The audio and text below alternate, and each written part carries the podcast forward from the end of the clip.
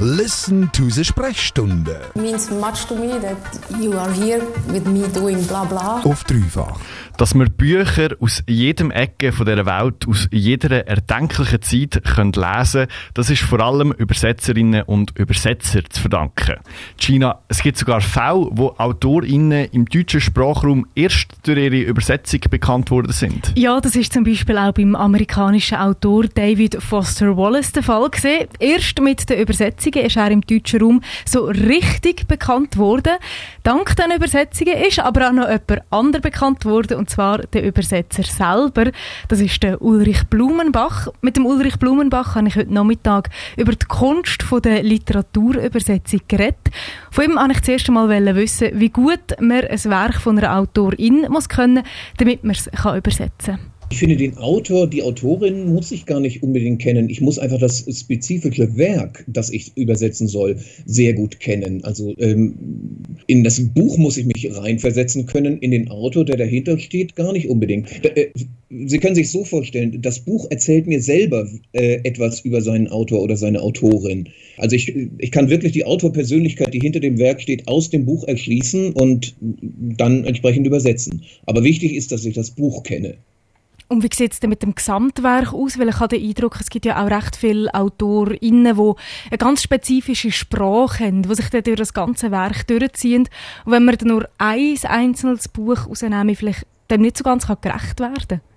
Nein, das ist richtig. Ähm, wenn ein Autor, eine Autorin eine Stimme hat, einen Stil entwickelt hat, ähm, der im ganzen Werk, also über viele Bücher hinweg, derselbe bleibt, dann sollte ich mir auch das gesamte Werk angucken, um zu gucken, wie sich dieser Stil entwickelt hat, äh, was seine äh, Charakteristika sind äh, und so weiter. Es gibt aber andererseits eben auch AutorInnen, äh, die deren Stil sich von Buch zu Buch unterscheidet. Dann muss ich eben nur das eine Buch kennen, was ich übersetze. Aber grundsätzlich haben Sie recht. Wenn ein Autorin einen Stil entwickelt hat, der sehr charakteristisch ist, der ein Markenzeichen ist, dann muss ich diesen Stil kennenlernen, indem ich möglichst das ganze Werk äh, auch zur Kenntnis nehme.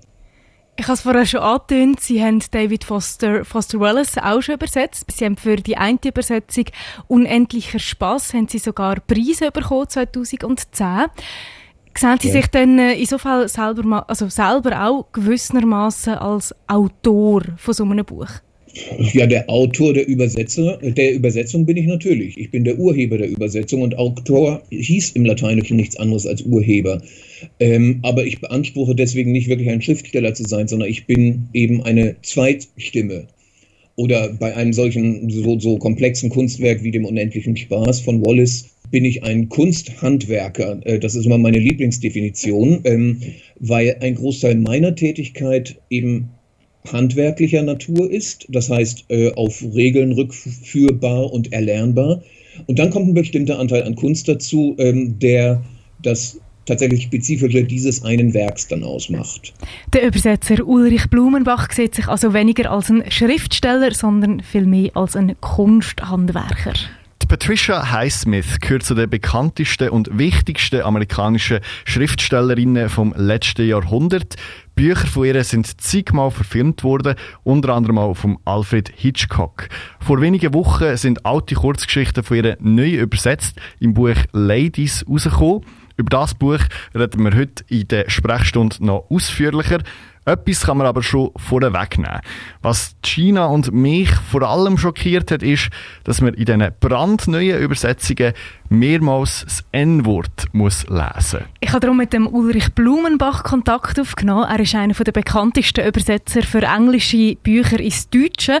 Und von ihm wollte ich das erste Mal wissen, wie er dazu steht, dass man im Buch Ladies von der Patricia Highsmith das N-Wort drin gelassen hat. Ich bin damit einverstanden, weil die Erzählungen von Highsmith, die sind ja, äh, ich glaube, die letzten sind in den 80ern entstanden, aber seit den 50ern hat sie geschrieben.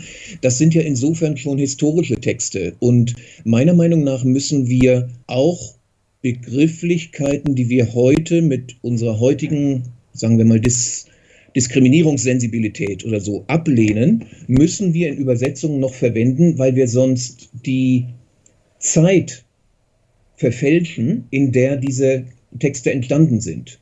Das tut uns heute weh, wenn wir diese Wörter, das N-Wort oder, oder andere äh, diskriminierende Ausdrücke lesen.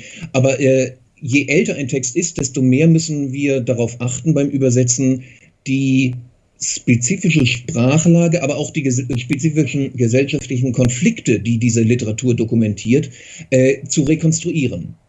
Sonst würden wir gewissermaßen Literaturgeschichtsfälschung betreiben. Verstehen Sie? Wo ich das Problem ein bisschen sehe, ich muss da vielleicht einen kurzen Einschub machen. Ich habe das ja. Buch Ladies bzw. die Kurzgeschichtensammlung in einem Freundeskreis gelesen und diskutiert und wir sind alle zum Schluss gekommen, wir als junge Leserschaft wollen das nicht lesen. Wir hätten uns aber können damit anfreunden, wenn zum Beispiel einfach das Originalwort auf Englisch gelassen worden wäre im Kursiven oder ja. wenn sie in der Übersetzung eine Fußnote hat. Wie würden Sie zu so Eingriff in Text stehen? Dafür, äh, da bin ich definitiv Ihrer Meinung. Äh, ich finde, äh, das ist sogar nötig, um Missverständnisse auszuschließen, denn sonst kann ich als Übersetzer plötzlich als der Rassist dastehen. Ich bin sehr dafür, dass wir bei der Übersetzung historischer Texte, in der solche diskriminierenden Ausdrücke auftauchen, äh, eine Fußnote oder sogar ein Nachwort schreiben, wo wir genau das begründen. Warum wir uns gezwungen sehen, Begriffe, die für Werte stehen, die wir selber ablehnen, dennoch zu verwenden. Also bin absolut Ihrer Meinung, eine Fußnote oder besser noch ein Nachwort muss sein. Sie haben vorher ja angesprochen, Sie würden das Wort nicht ändern, also beziehungsweise Sie unterschreiben das oder unterstützen, dass das Wort übersetzt worden ist, weil es sonst ja. eine Verfälschung von der Literaturgeschichte wäre. Wo hört. Genau. Ihrer Meinung nach die Übersetzung auf und wo fängt der Eingriff in Text an? Oh, das ist zu pauschal, sehr, äh, sehr schwer zu sagen. Ähm, ich muss ja eben dafür sorgen, dass der Text auf Deutsch genauso wirkt wie im Original. Ich darf also eigentlich gar nichts verändern, äh, bis auf die Sprache.